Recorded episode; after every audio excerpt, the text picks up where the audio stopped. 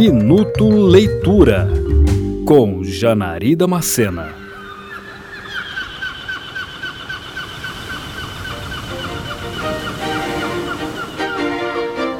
Duas mulheres ligadas pela intimidade de terem crescido juntas e dividido confidências e lealdade por mais tempo do que elas conseguem se lembrar desde que eram apenas crianças. Tudo na trajetória das duas amigas foi compartilhado de forma intensa por ambas, mesmo que as semelhanças fossem encontradas em lugares onde elas não existiam.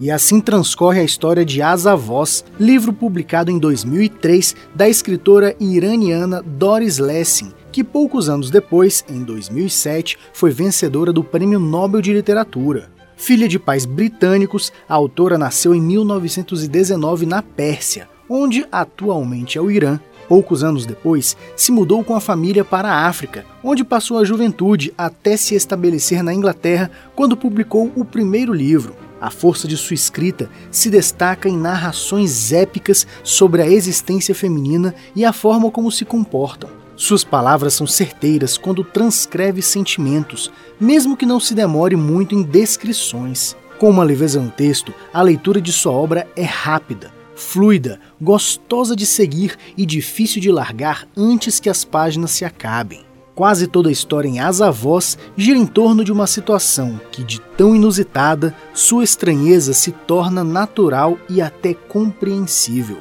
Mesmo que os fatos mexam com a ambiguidade de relações amorosas, a parte mais sensível está na forma tranquila com que o drama é vivenciado pelas mulheres e seus filhos. Em cerca de 100 páginas, Doris Lessing escreve com muito bom humor e diálogos inteligentes, um amor que bate de frente com as convenções sociais e a estrutura familiar tradicional.